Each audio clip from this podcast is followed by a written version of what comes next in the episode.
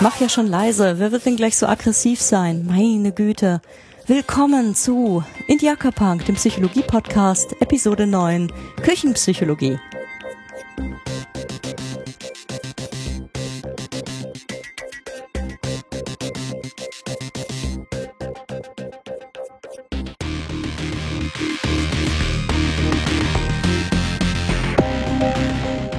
Ja, hallo, ich freue mich, dass ihr wieder dabei seid bei der immerhin schon neunten Episode von Indiaka Punk. Und heute geht es um die erste Episode einer kleinen Unterreihe von Episoden, die ich über das Thema Küchenpsychologie ähm, entwickeln möchte. Und zwar Küchenpsychologie bedeutet für mich, dass es sich in diesen Episoden jeweils um ein bestimmtes psychologisches Konzept, äh, bestimmte Theorie handelt, die wissenschaftlich schon lange widerlegt sind, aber immer noch ähm, allgemeingut sind in unserer Kultur, nach denen wir uns richten, teilweise Handlungsempfehlungen geben und die aber letztlich in die Irre leiten, weil diese Konzepte vielleicht im ersten Augenblick logisch erscheinen mögen oder irgendwie relevant und das vielleicht sogar teilweise auch wissenschaftliche Meinung war, aber mittlerweile ganz neue Forschungsergebnisse oder auch schon ältere Forschungsergebnisse vorliegen, die diese Konzepte schon längst in Frage gestellt haben. Heute geht es um den Begriff Aggressionen. Eigentlich klingt es logisch, Aggressionen scheinen direkter Bestandteil der dunklen Seite der Macht zu sein. Sie sind böse. Ist das so einfach? Hm, es klingt ja erstmal logisch, die Welt aufzuteilen in gute Impulse und schlechte Impulse, in gute Gefühle und schlechte Gefühle, in gute Zustände und schlechte Zustände. Und es hat natürlich was für sich, wenn man Aggression verurteilt. Aber der Begriff an sich ist relativ schwammig und wird deshalb in der Wissenschaft nicht verwendet, weil er unklar definiert ist. Denn was bedeutet denn der Begriff Aggressionen?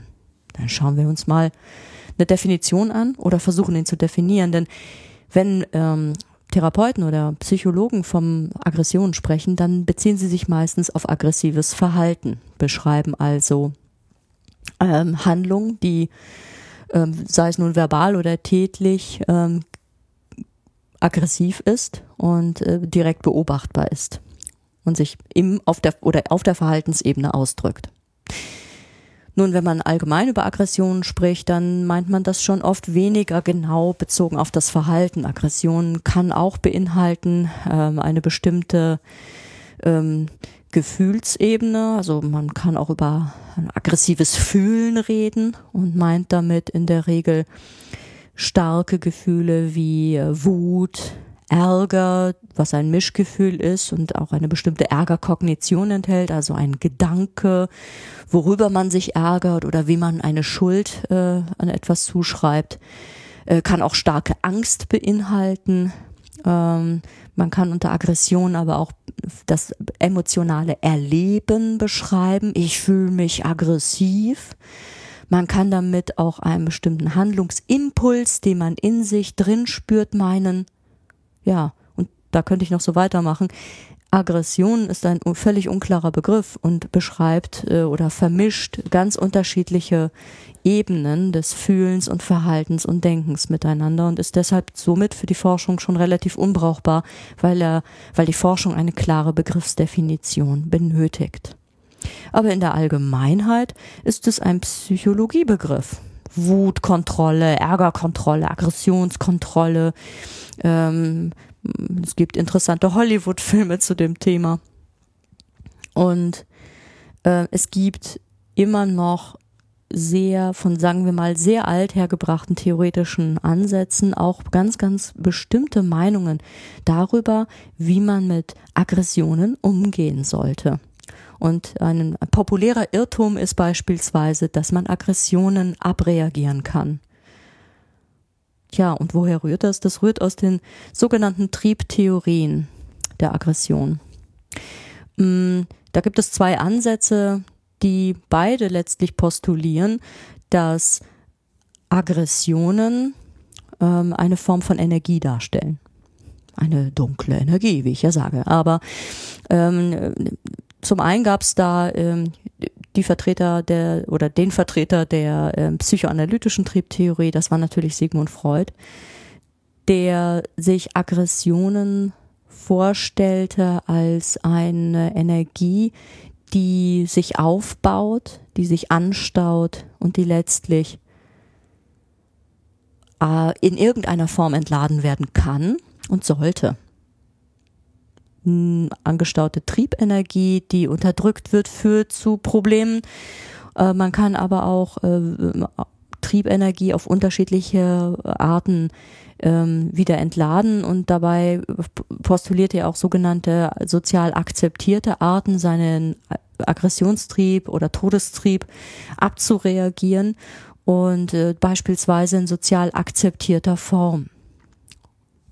Er postuliert unter anderem auch das Prinzip der Katharsis, ähm, das nichts anderes besagt, als dass man ja, dass ich diese angestaute Triebenergie entladen kann, dass man sie äh, kathartisch auch äh, ausleben kann, diese innere Triebenergie, die Aggressionen. Ähm, hm, Beispiel wäre zum Beispiel, indem man einfach auf einen Sandsack einschlägt und das führt dann zur Reduktion ähm, von aggressivem Empfinden, von angestauter Triebenergie, von inneren Konflikten und, und Poten, Wutpoten und Ärgerpotenzialen. Ja, wenn das so leicht wäre. Ähm, dieses Modell gilt ganz klar als widerlegt. Natürlich kann man was abreagieren am Sandsack. Man wird ganz schön müde, man kriegt körperliche Energie abgebaut und innere Anspannung. Ähm, aber unter Umständen wird man seine grundlegenden Ärger dadurch nicht unbedingt los. Seine Bewertungen, dass einem vielleicht Unrecht getan wurde, wird man nicht los. Und auf das Eindreschen eines Sandsackes, ähm, Sandsacks kann man auch ähm, letztlich eine ganze Menge weitere Wut aufbauen. Ähm, Ärger beispielsweise über eine konkrete Person, die einem Unrecht widerfahren hat. Das heißt, so leicht wird man seine Ärger und Aggressionsgefühle nicht regulieren können. Man kann damit sicherlich innere Energie loswerden und ähm, auf den Sandsack hauen und vielleicht nicht irgendwie ein Mobiliar ruinieren. Aber ansonsten ist das Katharsis-Prinzip ähm, mittlerweile widerlegt. Vor allem, weil ähm, er davon ausgegangen war, und ich habe dieses Modell auch noch gelernt, nämlich aus der aus dem anderen Ansatz, triebtheoretischen Ansatz, ähm, der aus der Biologie stammt und ähm, ähm, einen Aggressionstrieb postuliert. Da gab es dieses Fassmodell. Ich weiß nicht, äh, ob ihr das auch in der Schule gelernt habt. Jedenfalls war ich in der Grundschule schon ein ganz großer Fan von Biologie und natürlich habe ich mir auch diese Instinkttrieb, äh, äh, diesen Aggressionstrieb äh, als Instinkt angeschaut und ähm, fand das, äh, war relativ begeistert davon, fand das auch äh, für mich damals auch sehr eindrücklich, wie das erklärt wurde. Ähm, dieses Fassmodell jedenfalls zeigt relativ klar, da kann sich was aufstauen, da sammelt sich Triebenergie an und wenn das Fass nur voll genug ist, äh, baut sich ein entsprechend großer Triebdruck auf, der sich dann irgendwann eventuell sogar spontan ohne einen großen Auslöser entladen kann. Äh, erklärt wurde dies an verschiedenen Fischarten und anderen Modellen und es klang erstmal plausibel. Ähnlich wie Freuds Triebtheorie wird also von einer von einem ähm, von Aggression als ähm, ähm, Trieb, äh, als einer Form von Energie ausgegangen, die sich anstauen kann und die sich entladen kann. Und ähm, auch hier macht sich natürlich die Vorstellung breit, dass man einen, eine Energie natürlich auch wieder entladen kann und loswerden kann, beispielsweise durch sportliche Betätigung. Wenn dieses Modell stimmen würde, würde dieser Ansatz des Abreagierens natürlich Sinn machen. Das Problem, man hat so eine Art Aggressionstrieb niemals wissenschaftlich belegen können. Man hat ihn nicht gefunden. Also scheint es ihn, wenn man ihn bis heute nicht gefunden hat, auch nicht zu geben.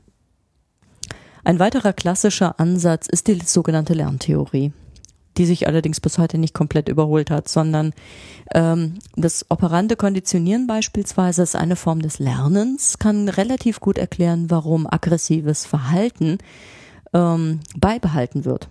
Denn äh, da geht man von den Konsequenzen des Verhaltens aus. Und ähm, wenn aggressives Verhalten kurzfristig zu Erfolg führt, dann wird derjenige, der es ausgeübt hat, auch ähm, dieses aggressive Verhalten wieder mit größerer Wahrscheinlichkeit wiederholen, um einfach wieder kurzfristig damit Erfolg zu erzielen. Somit kann man sich zumindest erklären, warum aggressives Verhalten ähm, äh, schnell ähm, gelernt wird, weil es kurzfristig ähm, Erfolge erzielt. Und wenn man beispielsweise das Konzept des Modelllernens noch kurz erwähnt, dann macht es oder dann scheint es sinnvoll zu sein, negative Lernmodelle ähm, zu ähm, vermindern oder dafür zu sorgen, dass es ähm, im Unterschied dazu auch positive Lernmodelle gibt, dass man die Möglichkeit hat, ähm, an Vorbildern zu lernen. Wenn man negative Vorbilder hat, äh, die zum Beispiel viel aggressives Verhalten einsetzen, das konnte gezeigt werden, dann gucken sich das Kinder beispielsweise auch ab und lernen am Modell. So, das war jetzt ein sehr knapper Abriss der Lerntheorien. Ähm, heute geht man davon aus, dass es ähm, ja, letztlich sind die Ansätze multikausal, die jetzt postuliert werden. Es äh, gibt noch einen weiteren Bezugspunkt, denn Aggressionen äußern sich interpersonell. Ähm, man, wenn man von aggressiven Tendenzen spricht oder von Aggressionen, dann meint man meistens Aggression zwischen Personen. Da gibt es einen Aggressor und jemanden, der Aggressionen ertragen muss. Und ähm, vielleicht gibt es noch Mittäter und Zuschauer. Aber ähm, wenn man von Aggression spricht, meint man selten äh, irgendwie isolierte Dinge, die nur das eigene oder ein Individuum betreffen. Also Aggression hat immer die Komponente, dass Aggression gegen jemand, von jemand, gegen jemand ähm, gerichtet wird.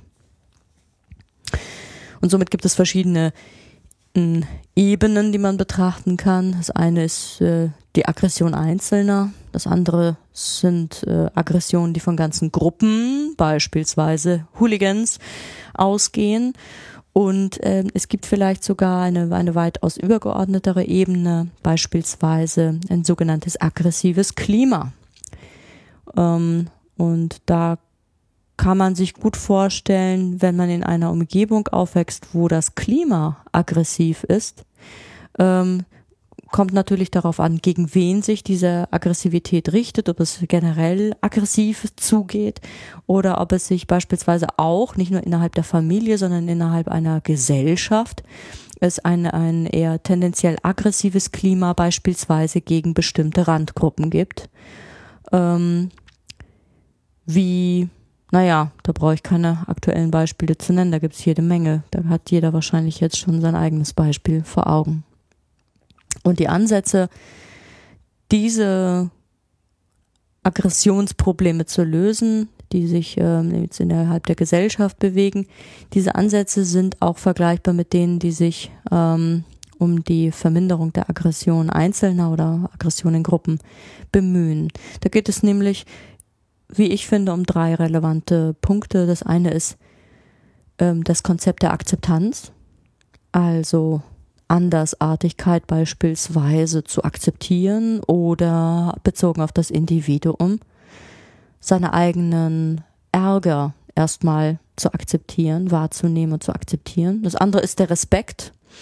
Respekt bezieht sich auch sich selber gegenüber, aber auch Respekt gegenüber Andersdenkenden, gegenüber Minderheiten, gegenüber anderen oder der Vielfalt.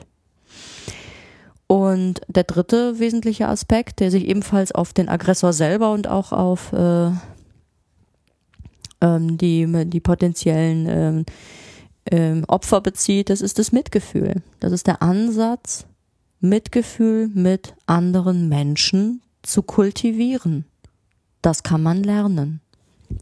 Und das sind ähm, Ansätze, die jetzt mal völlig weggehen von äh, diesem Abreagieren einer Energie, für die man nichts kann oder wo es Auslöser gibt, die einen provoziert haben, wo man ja fast gar nicht anders konnte, als seinen Aggressionstrieb auszuleben, sondern es geht darum, dass ähm, Aggressionen ähm, wenig mit anderen zu tun haben, sondern oft mit ähm, den eigenen im Kopf äh, entstandenen ähm, Bewertungen von Situationen.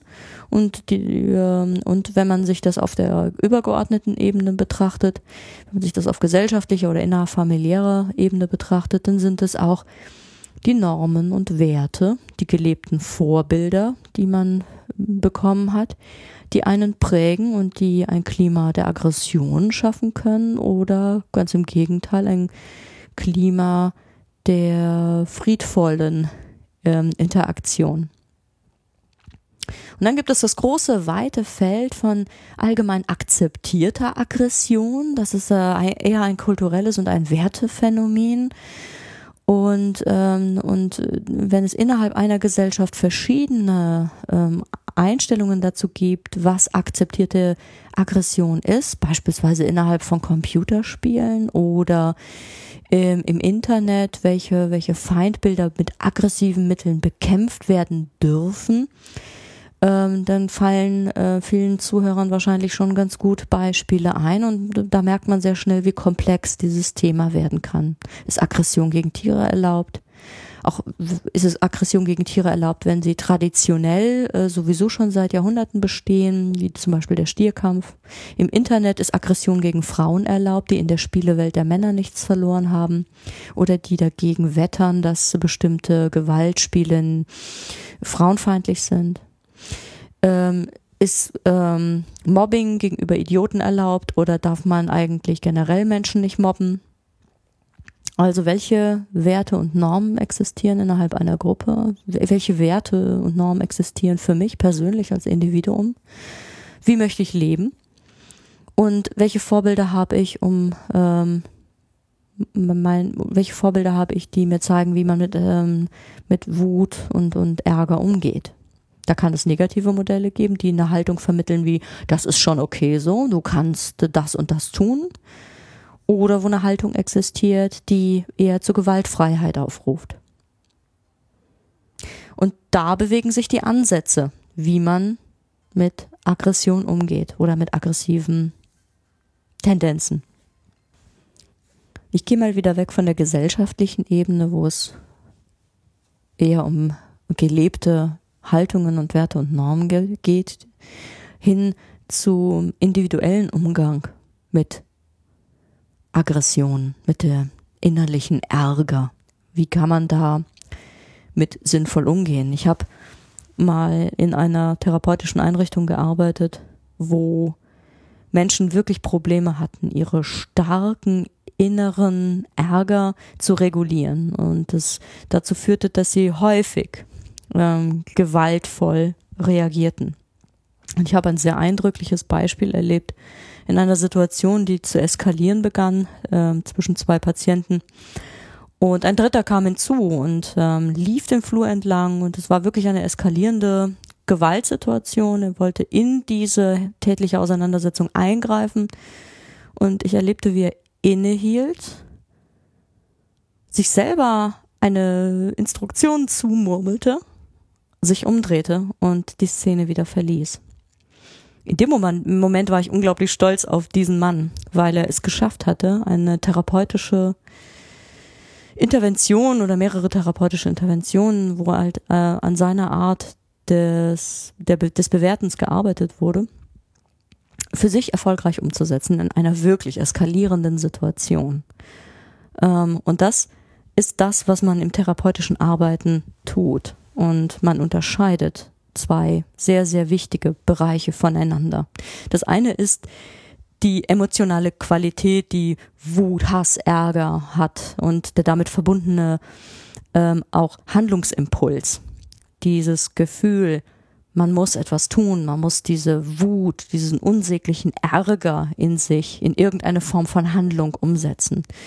Das ist die eine Ebene, die emotionale Ebene, die man spürt, und dann gibt es die zweite, nämlich die ausführende Handlung, das die Verhaltensebene. Und es ist wichtig zu vermitteln, dass ich Kontrolle habe über meine Handlungen. Jederzeit. Wenn ich nämlich lerne, innezuhalten und zu beobachten, was in mir gerade vorgeht, dann werde ich zum Beobachter meiner eigenen inneren Auseinandersetzung meines eigenen Krieges im Kopf, meiner Gefühle, meines Chaos in mir, meiner negativen Bewertungen, vielleicht meiner ähm, Vorwürfe anderen gegenüber. Dann werde ich zum Beobachter und zum Handelnden, denn ich kann in dem Moment bewerten, ob ich meinen Ärger so oder so Ausdruck verleihen möchte. Ob ich wirklich den anderen hauen möchte oder ob ich mich beispielsweise umdrehe und erstmal aus der Situation gehe. Das heißt, über beispielsweise über gelernte Selbstinstruktionen und eine verstärkte Selbstwahrnehmung mir selbst gegenüber und einer akzeptierenden Haltung meiner eigenen inneren Kriege gegenüber, dass ich erstmal bewertungsfrei beobachte, was da vonstatten geht und akzeptiere, dass das jetzt im Moment so ist. Dadurch werde ich wieder zum Menschen, der über seine eigenen stärksten Ärger Kontrolle zurückgewinnt. Fazit. Mhm. Aggressionen sind kein Trieb. Das ist ein Irrtum. Noch sind andere an meinen Aggressionen oder meinem Ärger schuld. Und gegen den Ärger oder innere Aggression zu kämpfen, ist überhaupt keine Lösung.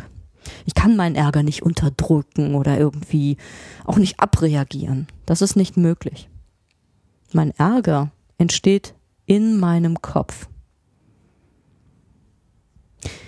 Vielleicht ähm, kennt ihr das. Also ich kenne das beispielsweise, wenn ich morgen, morgens in die U-Bahn gehe und dann stopft jemand sein großes Fahrrad auch noch mit rein, obwohl da ein großes Schild im U-Bahn-Waggon hängt, dass man das eigene Fahrrad zwischen, was, was steht da, 6 und 9 Uhr oder so nicht mitführen darf. Tja, und ich habe mich selber dabei ertappt, dass ich mich geärgert habe. Und der mit dem Fahrrad hat den Ärger in meinem Kopf nicht ausgelöst. Ausgelöst hat den Ärger in meinem Kopf mein Gedanke, boah, der nimmt sich was raus, das würde ich mich, also nein, das würde ich nie tun. Wie unsozial ist das denn, wenn jeder sein Fahrrad mitnehmen würde? Ihr kennt das bestimmt durch andere Situationen, wenn man erwartet, dass andere in einer besonderen Art und Weise beispielsweise sich an Regeln halten oder sich benehmen einem selber gegenüber oder dies oder jenes, wenn die eigenen Erwartungen nicht erfüllt werden. Ja, und wenn man das Gefühl hat, hm, die sollten sich doch gefälligst an die Regeln halten. Dann entsteht der Ärger in meinem Kopf. Und wie kann ich den abbauen? Der erste Schritt ist, dass ich mich betrachte und über mich schmunzeln muss und denken muss, weißt du was, in Wirklichkeit ärgerst du dich nur, weil du dein eigenes Rad zu Hause lässt und dich an die Regeln hältst. Und es ist eigentlich auch gut so, weil das ist doch dein Wert. Du willst dich daran halten und du tust es. Das ist meine Entscheidung. Und ob sich nun jemand dranhält oder nicht, jemand, der sich nicht dranhält, riskiert, dass er erwischt wird und vielleicht eine Ordnungswidrigkeit begeht. Und ähm, ja, und was nützt es mir, wenn ich mich darüber ärgere, außer dass sich meine Gesundheit verschlechtert und ich vielleicht schlecht in den Tag starte. Aber das ist ein Beispiel dafür, wie Ärger im Kopf entsteht. Und es liegt in der Natur von uns allen, alles zu bewerten. Wir brauchen unser Bewertungssystem im Kopf. Das ist nicht per se schlecht. Es ist gut, wenn wir innen drinnen uns ähm, eine Instanz haben, die uns sagt, was gut für uns ist und was schlecht für uns ist. Es ist aber auch gut, einen Abstand zu etablieren und nett mit uns selber und unseren Mitmenschen zu sein. Dadurch können wir interpersonell eine ganze Menge an Ärger und gelebter zwischenmenschlicher Aggression verhindern und vermindern und ein bisschen netter und friedfertiger miteinander umgehen. Nun, das ist ein Herzensthema von mir. Ähm, dieses Forschungsfeld, auch Umgang mit starken Gefühlen oder mit äh, destruktiven Tendenzen. Und ähm, deswegen habe ich das heute sehr gern gemacht und viel länger geredet. Ich dachte, das wird eine kurze 14 oder 13 Minuten Folge. Jetzt rede ich schon 25 Minuten fast. Und ähm, ja, bedanke mich, falls ihr noch dabei seid und zuhört, ähm, dass äh, ihr dabei geblieben seid. Ich hoffe, ihr fandet es ähnlich spannend wie ich. Und ähm, ich freue mich auf nächste Woche. Ich wünsche euch noch eine schöne Woche, möglichst ohne Aggressionen. Bis denn. Tschüss.